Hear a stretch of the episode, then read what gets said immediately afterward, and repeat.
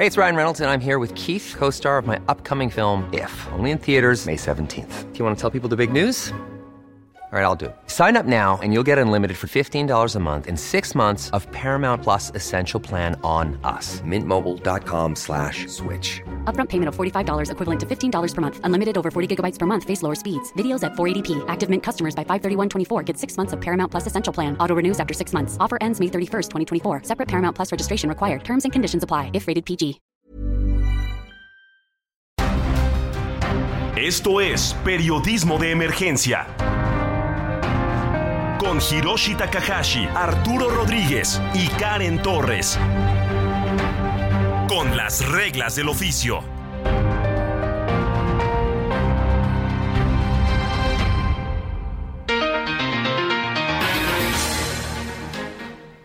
De la mañana con tres minutos y para nosotros es un privilegio saludarle como siempre en cada oportunidad, en cada sábado y cada domingo en este su programa Periodismo de Emergencia. Yo soy Arturo Rodríguez y me complace estar aquí en cabina con mi compañera Karen Torres. Muy buenos días, Karen. Arturo Rodríguez, muy buenos días, muy buenos días también a nuestra audiencia que nos acompaña en esta mañana de sábado.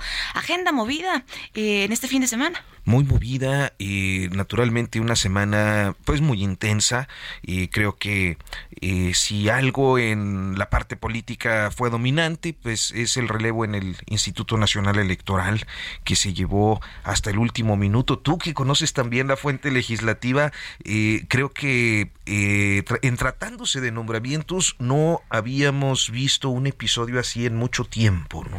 así es fue histórico bueno realmente en el Palacio Legislativo de San Lázaro se llevó a cabo este proceso de selección vía tómbola.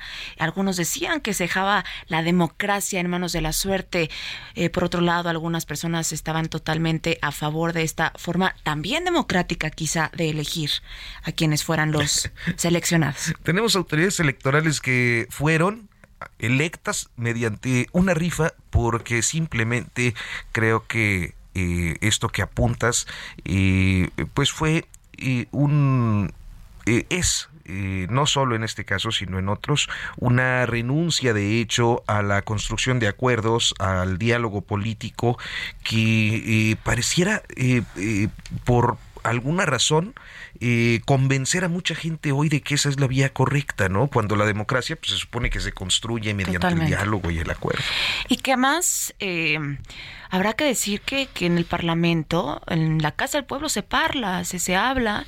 Creo que últimamente se señala, se enaltece, pues bueno, descalificativos y habría que, que bueno, señalar que, que de pronto los acuerdos siempre serán relevantes en, en, cualquier eh, trabajo eh, pues legislativo. También hablando, este, pues bueno, de Cámara de Diputados, eh, importante mencionar, se aprueba ley 3 de 3, ningún violentador más en el poder, se suspende el derecho a ocupar cargos públicos para eh, cualquier nivel de gobierno, a quien ejerza violencia política de género y a quien sea deudor alimenticio.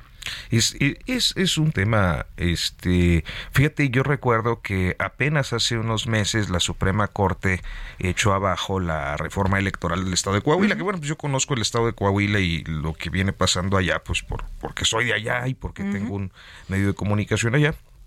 Este, y justo eh, echó abajo toda la, legislación electoral que justo contemplaba estos dos, estos dos eh, eh, aspectos, que es lo de deudores alimentarios y lo de, y lo de violentadores. Este, pero pues qué bueno, ya, ley federal. Me parece relevantísimo. Relevantísimo y, brevemente también platicarles a nuestra audiencia que nos acompaña el Bienestar Trato Digno Animales, una iniciativa del diputado Mauricio Rojo y por ahí también se aprobó eh, eh, dictámenes para eh, regularidades en el espacio ultraterrestre y finalmente prisión preventiva oficiosa por delitos en materia de armas de fuego. Esos fueron los cuatro, los cuatro dictámenes aprobados en Palacio Legislativo de San Lázaro en esta semana. Pues bien, pero eh, al margen de estos temas, temas políticos, temas de, de, la disputa entre los dos grandes polos del poder, el que está en el poder y el que eh, es oposición y que representa otros eh, polos de poder a su vez.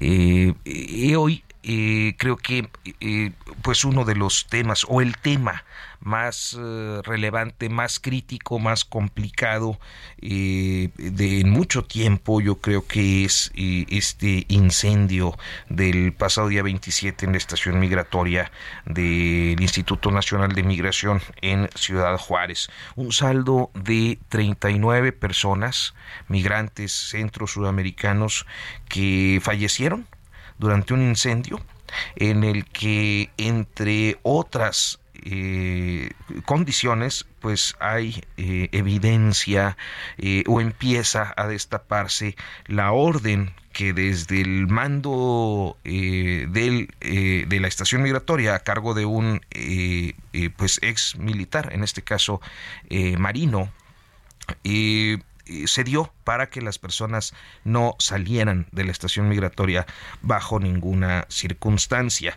Pero también ha servido este episodio para poner en evidencia las fallas de toda una política migratoria en este país que ha sido cuestionada a lo largo de los últimos tres o cuatro años en los que México, eh, el gobierno de México, el gobierno de Andrés Manuel López Obrador, renunció a la condición humanitaria que había mantenido a través de su historia eh, en relación a las migraciones eh, del sur. Y eh, pues la construcción de un nuevo sistema migratorio en México que hoy sabemos va desde instalaciones precarias hasta la falta de protocolos de protección y de manejo de emergencias como quedó evidenciado en este en este caso en Ciudad Juárez. Hoy para hablar con nosotros sobre lo que está pasando en la frontera. Eh, tenemos a través de la línea telefónica al pastor eh, Timoteo Perea, quien es director del Centro de Apoyo a Migrantes New Life Faith Center en El Paso, Texas. Eh, pastor Timoteo Perea, muy buenos días. Muy buenos días, eh, un saludo allí, un placer estar aquí con ustedes. Muchas gracias, muchas gracias, Pastor Timoteo. Un escenario complicado, un deleznable eh, comportamiento de quienes hay evidencia estaban presentes y no accionaron. ¿Cuál es su posicionamiento respecto, pues bueno, a este, a este evento que deja el doloso, eh, pues bueno, escenario de 39 muertes en este incendio? Claro que sí, pues antes de entrar a ese tema tan cercano al corazón acá de nuestra ciudad vecina, Ciudad Juárez, quiero darle un saludo amable al público vea, que nos escucha a través de esta red. Gracias por la invitación y, um, entramos vea, en detalles. Uh, crea, uh, crea una incomunidad eh, en el corazón de, de esta ayuda de crisis humanitaria, especialmente en la área vecina del Paso, Texas donde nuestro apoyo hacia este grupo de Centro de Migración pues no se ha dejado de delatar en cuestión de, apoyo, en cuestión de, intercesión y, estar ahí a la par con, con esta gente que anda buscando una mejor vida. Y, tristemente pues nos dieron el resultado el día 27 donde ah, la, primera noticia que salió y, todos los albergues acá en El Paso ah, causó un temblor un temblor en el aspecto de, la ayuda, de la compensación, de la solidaridad que, hay, que existe, especialmente apoyar a, nuestros hermanos refugiados ah, de Centroamérica y Sudamérica. Sin duda, sin duda un escenario complejo. Eh, como bien lo menciona, bueno, ya las autoridades han informado que se habían generado órdenes de aprehensión para tres funcionarios de migración, dos guardias también de seguridad privados y un inmigrante acusado presuntamente eh, de, bueno, haber iniciado este incendio. Queremos preguntarle de pronto, eh, usted como director del Centro de Apoyo a Migrantes New Life Fight Center en El, Paso, en el Paso, Texas, ¿cómo, ¿cómo se vive? ¿Cuál es el principal reto para usted como director enfrentar pues bueno, a estas necesidades migratorias? Bueno, hay tres áreas que quisiera yo destacar. Una de ellas es que ah, cuando uno recibe a tal persona o familia o a, hombres que andan buscando mejor vida, se da cuenta las cuestiones, la trauma que pasan. Entonces, hay un apoyo tanto en la salud mental como proveerles una, una esperanza en lo que es espiritual, obviamente como centro cristiano, pues tenemos algunos principios. Segundo es que Ah, cuando nos cuentan esta gente el hambre que pasan, y no solamente hablando en aspecto físico, sino también en lo espiritual, pues tenemos que tener esa tendencia a responder al, llamado. Y, el tercero es que llegan muy impresionados cuando llegan a este país de los Estados Unidos, cómo es el trato que reciben ah, de los ocho países que cruzan en México. Y lamentablemente lo que sucedió el, el 27 no ayuda, ¿verdad? a la perspectiva que se genera en el pensamiento de los mexicanos. Sin, sin ninguna duda, yo sé que hay algunos que son buenos, que, que tienen el corazón buen samaritano, no, podemos negarlo entre lo que es nuestra ciudad vecina, Ciudad Juárez, pero lamentablemente uno o dos que, que resultan ser como en contra o anti-inmigrante, ¿verdad? Ah, hay un resultado donde ya el corazón eh, ya se vuelve un poquito duro a, ayudar a esta gente. So, tenemos esas tres áreas en, nuestra, en nuestro albergue donde apoyamos tanto en lo físico como también en lo espiritual y mental. pero volviendo al tema, donde esta tragedia, 39 personas que perdieron su vida sin ninguna causa, eh, sin ningún tipo de motivo, simplemente fue, fue el, acto de un corazón que, que realmente no entiende eh, eh, el el estado mental de esta gente que viene huyendo de su país. Este, desde, ¿Desde cuándo está usted trabajando con migrantes en El Paso, eh, don Pastor Timothy? Pues eh, hemos em, eh, estado en diferentes espacios desde el 2019, 2020, pero donde hemos enfocado nuestro esfuerzo es este año cuando vimos a más de mil o más de mil quinientos migrantes sin ninguna documentación. Ah, cuando me refiero a eso es que hay dos tipos de inmigrantes que cruzan nuestra frontera.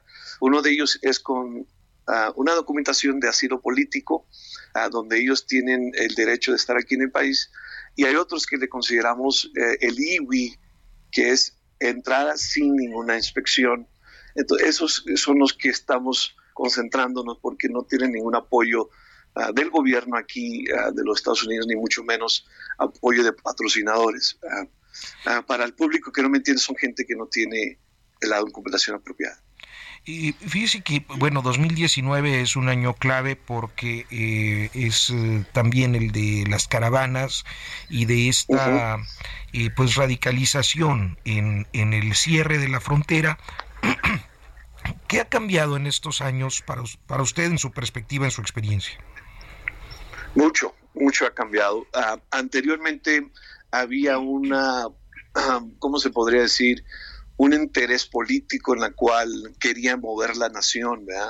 Entonces hubo mucha resistencia eh, en la administración anterior con el presidente Trump.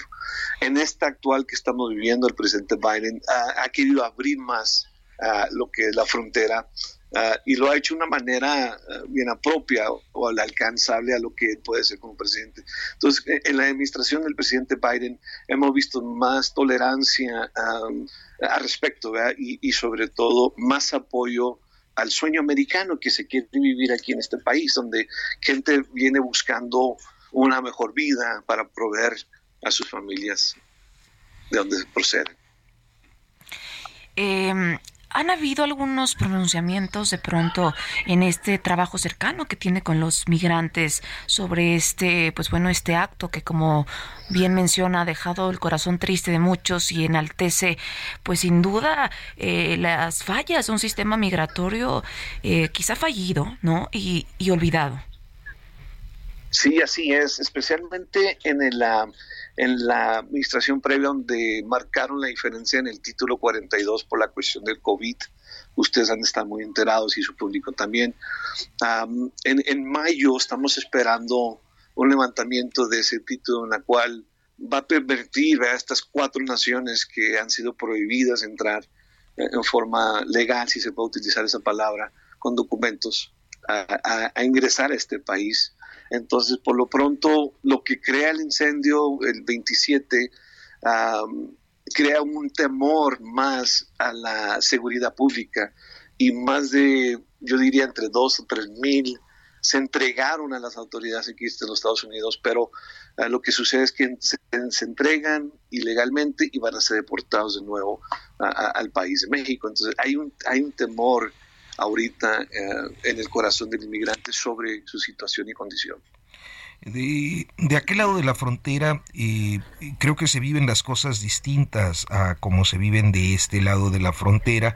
Eh, en algunos lugares pues la cantidad de personas que se ha quedado eh, varada desde hace meses pues genera naturalmente algunas inquietudes en, en, las ciudades fronterizas mexicanas cómo eh, está, eh, la, cuál es la dinámica en este momento eh, en el paso.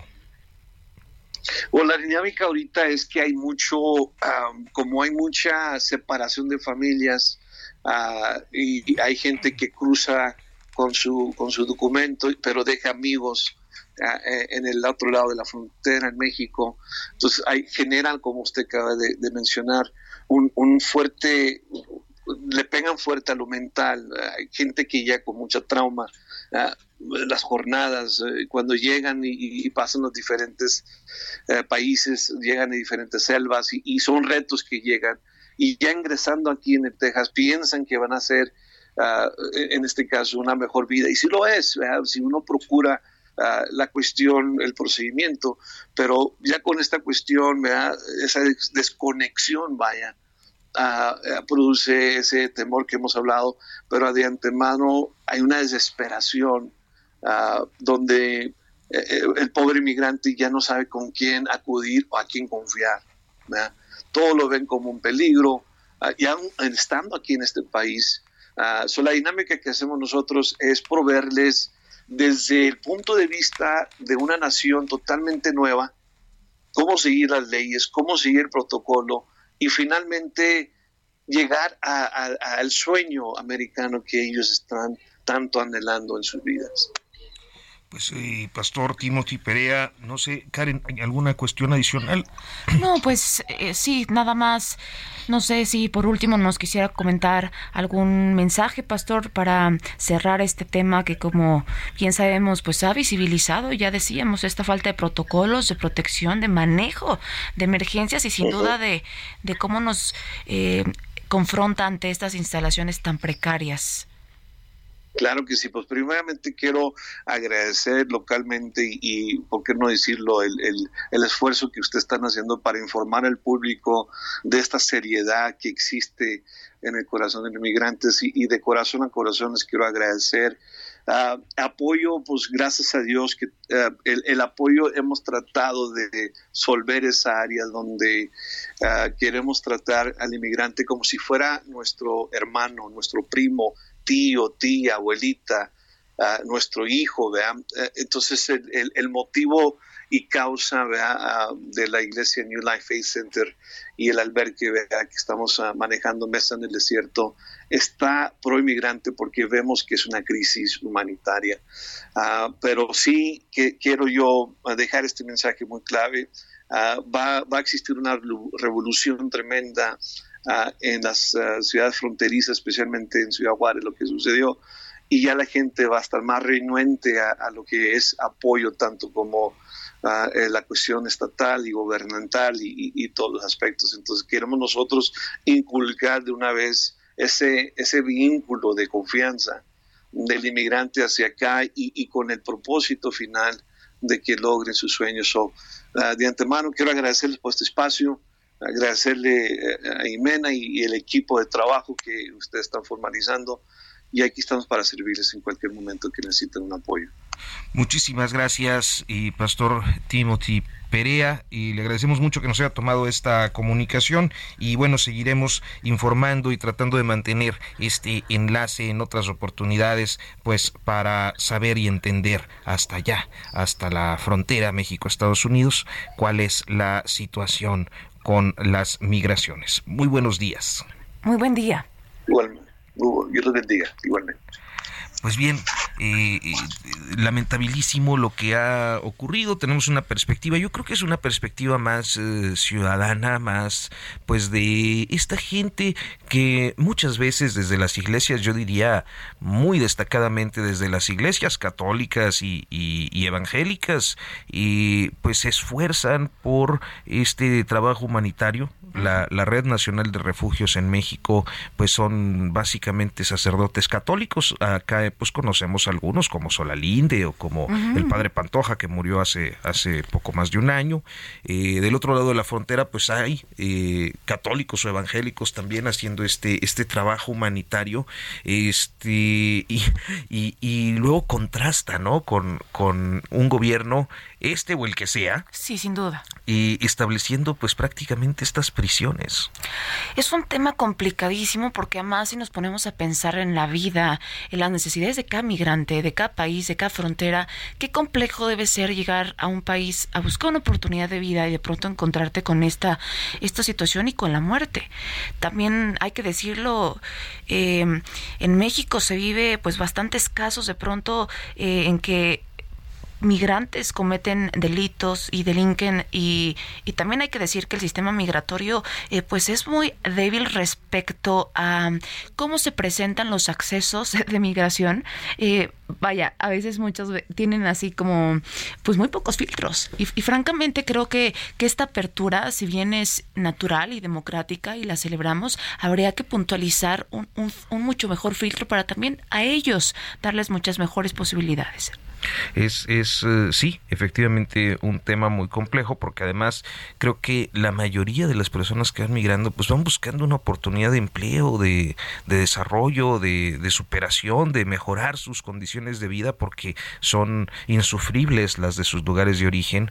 Este y a veces por algún acto violento, delictivo de uno, eh, se estigmatiza y se generan episodios de xenofobia tremendos, que ya los hemos vivido en, en, diferentes ciudades, sobre todo en el norte del país. Y, y, que bueno pues forman parte de esta dinámica que creo que eh, nosotros como contemporáneos ciudadanos periodistas analistas gobierno no hemos logrado dilucidar. Karen pues vamos a hacer una pausa. Vámonos y ahorita seguimos en periodismo de emergencia.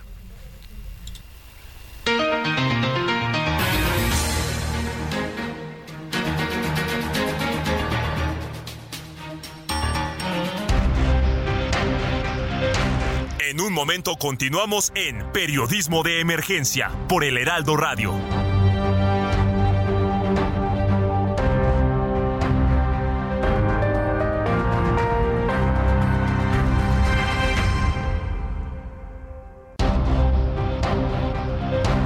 Regresamos a Periodismo de Emergencia con las reglas del oficio.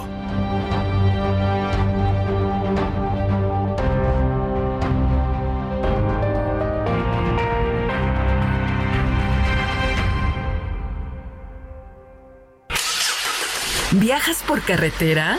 Consulta la cuenta de Twitter Guardia Nacional Carreteras.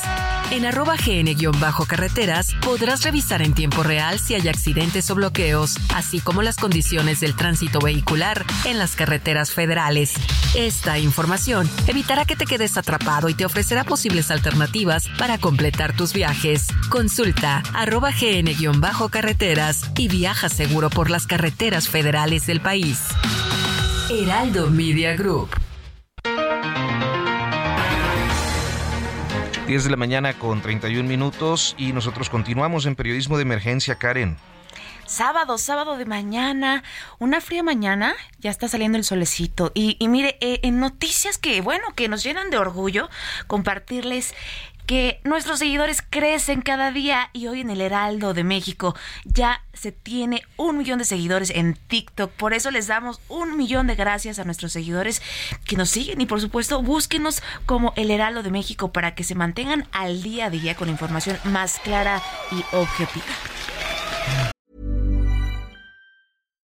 Life is full of what ifs. Some awesome, like what if AI could fold your laundry? And some, well, less awesome. Like what if you have unexpected medical costs? United Healthcare can help get you covered with Health Protector Guard fixed indemnity insurance plans. They supplement your primary plan to help you manage out of pocket costs. No deductibles, no enrollment periods, and especially no more what ifs. Visit uh1.com to find the Health Protector Guard plan for you. Bueno, pues eh, la verdad es que eh, el Heraldo ha sido un éxito eh, prácticamente en todas las plataformas, en todas las redes sociales, naturalmente pues en, en, su producción digital, pero también en, pues es que se dice analógica, ¿no? Pero, o análoga, pero sí. pues yo prefiero decirlo como es, en el periódico, en radio y en televisión. Así es, ciertamente. Y, vaya que, em, se ha hecho un esfuerzo enorme por alcanzar las plataformas digitales y los resultados en números pues, son fenomenales. Muchas gracias, de verdad. Pues bien, el Heraldo, como siempre, creciendo. Eh, sabemos, lo comentamos al principio, ha sido el tema de estos días. Lorenzo Córdoba, pues concluye su periodo como presidente del INE. El jueves tuvo la última sesión del Consejo General, una sesión que no dejó de causar polémica eh, por diferentes circunstancias, pero que pues finalmente fue la última. Nueve años después, eh, Lorenzo Córdoba deja el INE, termina su periodo eh, en un contexto de pues falta de consenso, ciertamente, lo decíamos, prácticamente de una rifa.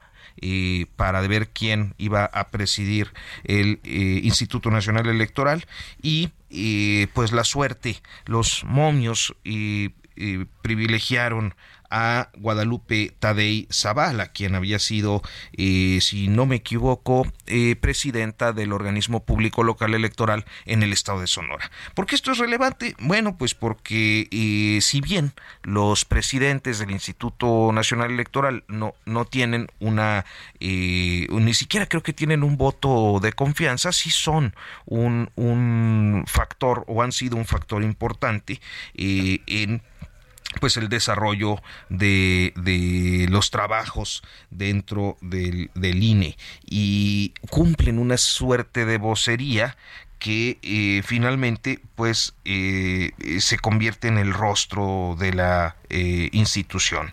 en este caso, la situación se da en un contexto muy complejo, en un contexto de reformismo electoral, que eh, del mismo modo que ocurre con la selección de consejeros electorales, eh, pues no cuenta con acuerdo, está totalmente impugnada, hay una posición en los dos casos de eh, pues el gobierno de la República, del presidente López Obrador y sus mayorías parlamentarias en contra de una oposición que trata de resistir estas pues reformas o movimientos. Eh, así que eh, quien llega fue sometido, sometida a un escrutinio sobre quiénes eh, son o cuáles son sus relaciones, cuál es su origen para tratar de determinar que sea apartidista y que sea eh, pues lo suficientemente independiente. En fin, eh, las voces en estos días han sido muchas y nosotros hoy hemos llamado a Marco Antonio Baños, un ex, consejero del, del, IFE que además pues ha sido también una de nuestras luces en el camino para eh, alumbrar eh, la dinámica electoral de estos tiempos. Marco Antonio Baños, muy buenos días. Muy buenos días, muchísimas gracias por la oportunidad. Eh, los saludo con mucho afecto y por supuesto a todo el auditorio con respeto. Muchísimas gracias, muchísimas gracias. Y bueno, ha sido un proceso que ha durado eh, varios, varios meses. Eh, se cerró con una maratónica sesión en el Palacio Legislativo de San Lázaro. ¿Cuáles son sus comentarios, ex consejero, en este proceso que concluye gestión de Lorenzo Córdoba frente al INE? Bueno, eh, es un procedimiento que primero eh, fue muy accidentado, pero que al final de cuentas ha permitido que el Instituto Nacional Electoral tenga completo el cuadro de las consejeras y consejeros electorales que van a afrontar los compromisos de las elecciones concurrentes que empiezan eh, de acuerdo con la ley vigente en septiembre de este año. Es un hecho concreto que varios de los componentes del proceso de selección tuvieron algunos señalamientos Cuando se dio la etapa del examen, recordaremos que se aludió a que algunas personas habían tenido el examen de manera previa y los integrantes del comité técnico no pudieron clarificar quiénes fueron las personas que elaboraron el examen, cómo se resguardó y si era o no eh, cierto que algunas personas tuvieron o no el examen, dado que los resultados indicaron que las personas más identificadas con el gobierno y con el partido de Morena habían sacado mejores notas que incluso las personas que han eh, tenido una trayectoria amplia en los temas político-electorales. Pero ya pasados estos eh, bemoles que tuvo el proceso de selección, pues eh, la tómbola al final de cuentas es un mecanismo que está previsto en la Constitución. Ciertamente es un mecanismo extraordinario cuando ya se han cancelado las posibilidades de la construcción de los acuerdos parlamentarios. Es la primera vez en la en la historia del IFEINE, estamos hablando de 33 años en, la, en los cuales se aplica el método del sorteo. Y yo creo que aquí lo primero que habrá que decir es que con independencia de los nombres, eh, no le quita legitimidad a los que fueron designados el hecho de que se haya hecho por insaculación. ¿Por qué?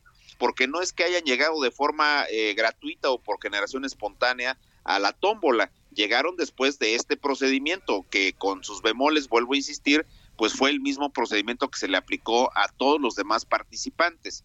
Ahora, eh, yo creo que eh, la quinteta que se conformó para la integración de la presidencia eh, sí tenía perfiles, cinco perfiles de personas que tienen muchos señalamientos de vinculación con personas destacadas del partido de Morena o de sus gobiernos. Eh, concretamente la presidenta Guadalupe Tadei pues tiene esa, esa condición. Hay muchos personajes importantes, el superdelegado de, de Morena en Sonora, y así eh, otros vínculos familiares con personas de los gobiernos de Morena. Sin embargo, me parece a mí que también debe destacarse que de la quinteta, al menos en mi opinión, de la quinteta de, de mujeres para la presidencia, pues la, eh, eh, la persona de Guadalupe Tadei era la del perfil más sólido. ¿Por qué? Porque tiene más de 23 años metida en los temas electorales. Fue vocal del registro de electores en la Junta Local de Sonora, fue presidenta del OPLE de Sonora y eh, eh, tiene pues esa, esa eh, experiencia, esos conocimientos que avalan la posibilidad de que pueda presidir. Ahora, también es un hecho que Morena apostó a tener el, este, la presidencia. No, no debemos dejar de largo que esa presidencia pues tenía por lo menos cuatro perfiles muy cercanos al, al gobierno y a, al partido de Morena, pero eso no quiere decir que en automático el caso de Guadalupe Tadei vaya a eh, ser una persona que actúe en favor de, la, de las eh, situaciones que le pida el partido de Morena o el propio presidente. Este, que ya ha pasado, Marco. Me parece que eh, la generación, digámoslo así, la generación 2020, pues no fue lo que la 4T esperaba, ¿no? Sí, es correcto. Este es un tema que lamentablemente no solamente ha caracterizado las designaciones de los cuatro consejeros pasados y los que ahora resultaron, sino que ha sido siempre, incluso en el caso de un servidor se hicieron múltiples señalamientos, como se ha hecho eh, a lo largo de la historia del IFEINE respecto de diversos personajes pero pues el método es que si tú no eh, participas en, en, un proceso de selección, el que sea con las reglas que fija la propia Cámara de Diputados, pues simplemente no tienes posibilidades de ser consejero electoral. Y yo creo que aquí el principal problema es que son los partidos los que partidizan a los propios consejeros, haciéndoles señalamientos. No quiere decir que los consejeros son eh, aquí emisarios de los partidos políticos y que van a hacer lo que les digan. Y así creo respecto de Guadalupe Tadei y de las otras tres personas que emergieron de este procedimiento. Claro que ellos tendrán que ratificar en sus dichos su, su imparcialidad, su profesionalismo, su experiencia y la aportación concreta que le van a hacer al, INE y obviamente a la organización de los procesos electorales.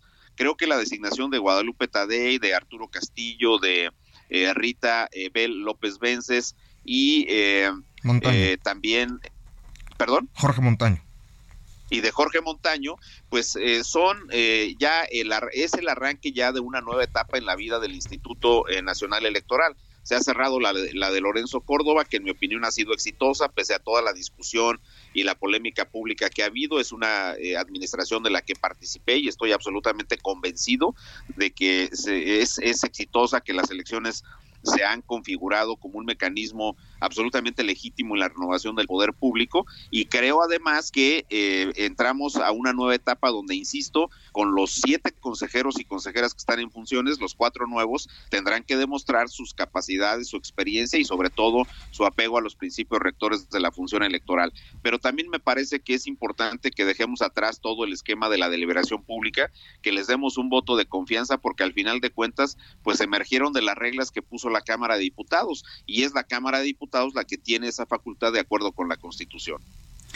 Pues sí, ahora el Instituto Nacional Electoral tiene ya nueva presidenta y tres nuevos, tres nuevos consejeros después de esta larga sesión de madrugada en el Palacio Legislativo eh, de San Lázaro. Para quienes, bueno, nos están acompañando, eh, nos gustaría, por favor, ex consejero, si nos puede dar un, un preámbulo, quizá un resumen para quien de pronto eh, no, no tiene eh, esta información tan clara sobre este proceso de cuántos consejeros hay y, cuál es el escenario que, que, está culminando y por, y por comenzar. Bueno, es eh, un órgano que se llama Consejo General, el más importante que tiene el Instituto Nacional Electoral. Es donde están las personas que toman las principales decisiones que afectan la estructura orgánica del INE o el desahogo de los procesos electorales. De ese tamaño es la relevancia por ejemplo, es eh, el órgano que designa a los directores ejecutivos, es el órgano que eh, registra, por ejemplo, las candidaturas de presidente, que emite criterios para saber cómo se deben de eh, conocer, por ejemplo, qué son los actos anticipados de campaña, etcétera, que emite reglas de diversa naturaleza, vuelvo a insistir, que afecta el desahogo del proceso electoral. Son 11 personas y en este caso hay una, una buena noticia, en mi opinión, en los términos de género es la primera vez que habrá una mujer presidenta, pero también es la primera ocasión que habrá más mujeres que hombres en la composición del Consejo General. Serán seis mujeres y cinco hombres los que integren el Pleno del Consejo General del Instituto Nacional Electoral. Y es un órgano que está eh, ya corriendo como que si fuese un ferrocarril. El proceso electoral empieza en septiembre, pero tiene elecciones eh, eh, eh, federales para presidente, para senadores y diputados, pero igual tiene elecciones concurrentes en las 32 entidades federativas. Va eh, a haber una, una lista nominal que estará entre, 20, entre 96 y 97 millones de personas y alrededor de 167 mil casillas que se van a instalar a lo largo y ancho del país. Y eso evidentemente eh, genera un esquema de, complicaciones eh, de logística electoral y sobre todo de la problemática política, donde hoy día tienes eh, a un presidente de la República que, en mi opinión, en mi opinión personal, más allá de gobernar, se la pasa en una campaña permanente en favor de su partido y sus candidatos. Y eso va a significar un reto muy importante para, sobre todo para la nueva presidenta y para los nuevos consejeros electorales, pero en conjunto para el Instituto Nacional Electoral. Marco Antonio Baños, ex consejero del Instituto Nacional Electoral, muchas gracias. Muy buenos días. Gracias. Les envío un abrazo y mi gratitud por el espacio. Un saludo para todas y todos. Un abrazo, muy buen día. Y bueno, pues... Periodismo de emergencia. Con las reglas del oficio.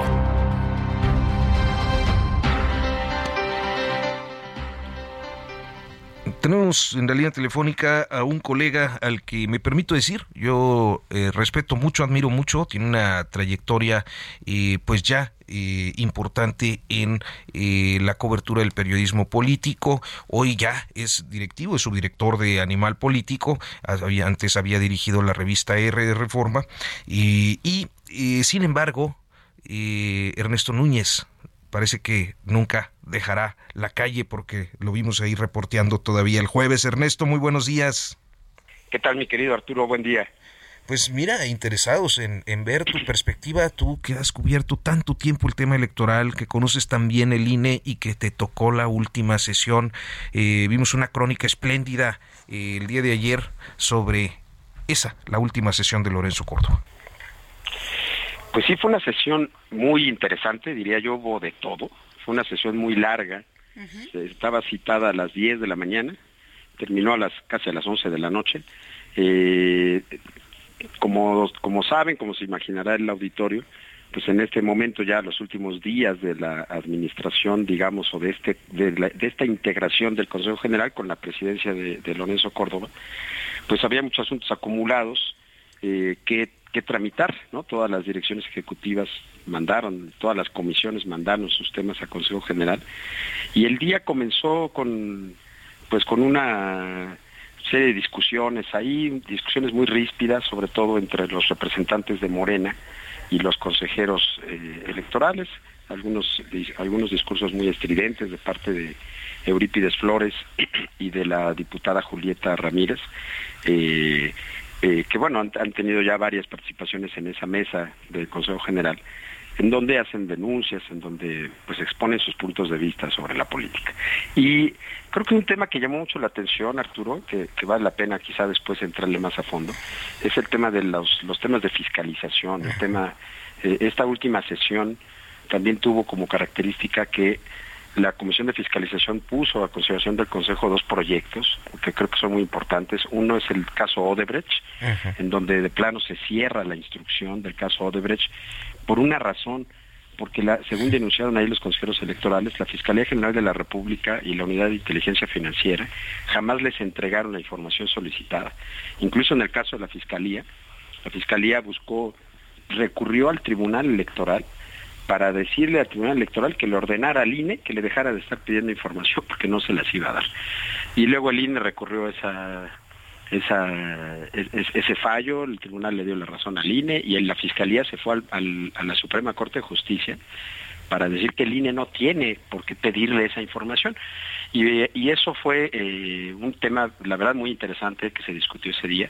Y el otro fue la operación Zafiro, en donde si uno ve el expediente, la, la investigación, la verdad que hizo la Unidad Técnica de Fiscalización es una investigación muy, muy de fondo sobre ese desvío del gobierno de César Duarte, dinero de 250 millones de pesos que fueron a dar a las campañas del PRI de 2016.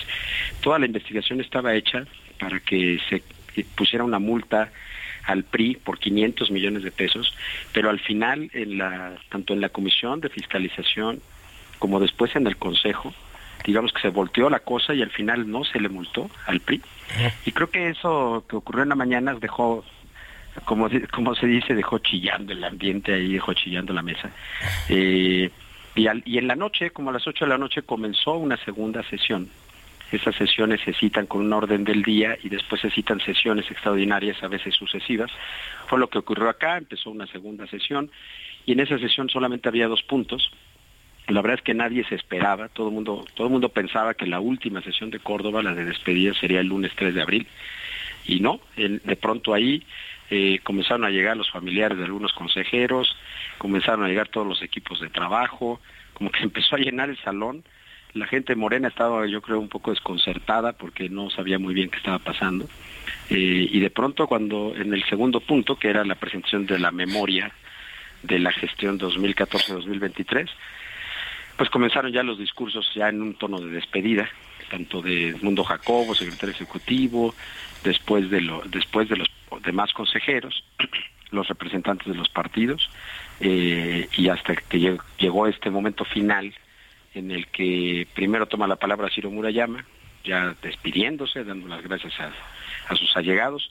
Incluso así iniciaba yo la crónica, el duro Murayama mostrando una faceta que jamás había mostrado en la llamada herradura de la democracia, que es la de un hombre sensible y esta fragilidad por la acumulación de, emociones que hicieron que se le quebrara la voz cuando estaba despidiéndose ya de Lorenzo Córdoba. Y pues fue correspondido de la misma manera. Córdoba igual, cuando se despidió, cuando habló de su familia, también se le quebró la voz. Eh, y bueno, pues fue una escena, escena, fue una sesión en la que hubo de todo, ¿no? Estas escenas de lágrimas, de muchas emociones. Finalmente fueron nueve años y creo que en particular esos dos consejeros pues se van con este asunto de haber, digamos, confrontado de manera muy abierta o, resistido, dirían ellos, de manera muy, eh, muy firme a esta política del gobierno federal de pues tratar de someter a todos los demás poderes. Entonces, eh, pues fue eh, esta, sesión, creo yo, es histórica porque concluye esta etapa del INE dos horas después se estaba en la Cámara nombrando por tómbola, eligiendo por tómbola a los nuevos consejeros, y me parece que es una, pues es un momento muy interesante, la verdad sí, eh, de esos que como periodista, a mí en esa, en esa herradura de la democracia me ha tocado cubrir cosas muy importantes, como por ejemplo cuando se aprobaron las multas al PAN y al PRI por por amigos de Fox y por Pemex Gate, me acuerdo de una cobertura con mi compañera Guadalupe Irizar en Reforma, por ahí del 2002-2003. Eh, y yo creo que esta sesión de, del jueves también reviste un poco ese carácter, porque creo que lo que viene va a ser una etapa muy distinta del, del Instituto Nacional Electoral. ¿En, qué sentido, Ernesto? Pues mira, creo que la, la presidenta que viene, que llega, eh, creo que tiene por lo, mira, uno ve las entrevistas prácticamente de los cuatro que quedaron electos, uno ve las entrevistas que tuvieron con el comité evaluador, sus pronunciamientos, todos hablan de de alguna manera reconstruir la relación con la 4T, hablan de corregir aquellas cosas que se le han criticado mucho a Córdoba, el tema de los sueldos, el tema de la de la austeridad. Veremos hasta qué punto pueden llevar a cabo esto y hasta qué punto es cierto que realmente puedan aplicar medidas de austeridad sin pegarle a lo que es hoy en día, creo yo, un patrimonio público, que es el, buen funcionamiento de un sistema electoral, que es muy sofisticado, pero que también es muy confiable, que es muy profesional, pero que también es, es muy costoso. La verdad, son procesos muy caros los que los que las leyes obligan al INE a desempeñar. Y, y creo que ahora, bueno, pues vendrá esta etapa. Creo que la principal promesa de Guadalupe Tadei, habrá que ver su discurso, su primer discurso en la mesa que probablemente ocurra este lunes y habrá que ver qué dice, pero si uno ve lo que ha estado planteando en sus en su exposición de motivos que presentó ante la Cámara para ser consejera, en la entrevista que tuvo, pues ella ha hablado y los demás también de, más austeridad, eh, un poco apegándose a este asunto que fue el inicio del choque entre la 4T y el INE de Córdoba y Murayama, que es el tema, este tema, ¿no? De, de, los dineros, ¿no? Habrá que ver si, realmente lo, lo pueden llevar a fondo, ¿no?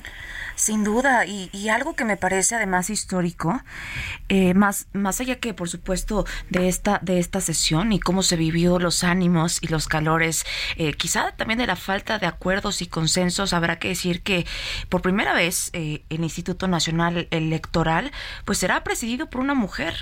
Entonces me parece pues una noticia per se relevante en, en términos de, de, esta, pues sí, paridad en representación de, de cargos públicos eh, que cumple esta promesa, sí, del gobierno actual de, mm, de pronto poner en esos puntos importantes también participación de mujeres.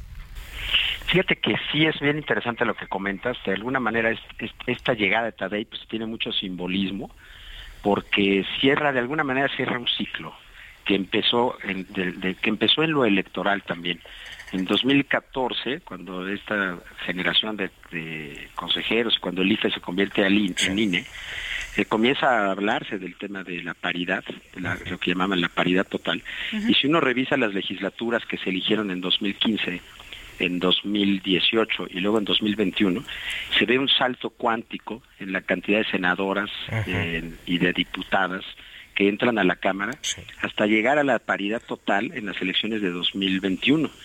Pero eso viene precedido de dos asuntos. Una serie de medidas, de acciones afirmativas que se tomaron dentro del propio Instituto Nacional Electoral para promover que no solo hubiera candidatas sí. de partidos, sino diputadas y senadoras. Estimado Ernesto, nos sí. llega la guillotina del corte, te agradecemos muchísimo ah, bueno, el enlace. Perdón. Buenos días, vamos eh, a despedirnos. ya. Muchas gracias por acompañarnos esta mañana. Hasta pronto. Hasta aquí, periodismo de emergencia. Con Hiroshi Takahashi, Arturo Rodríguez y Karen Torres. Con las reglas del oficio.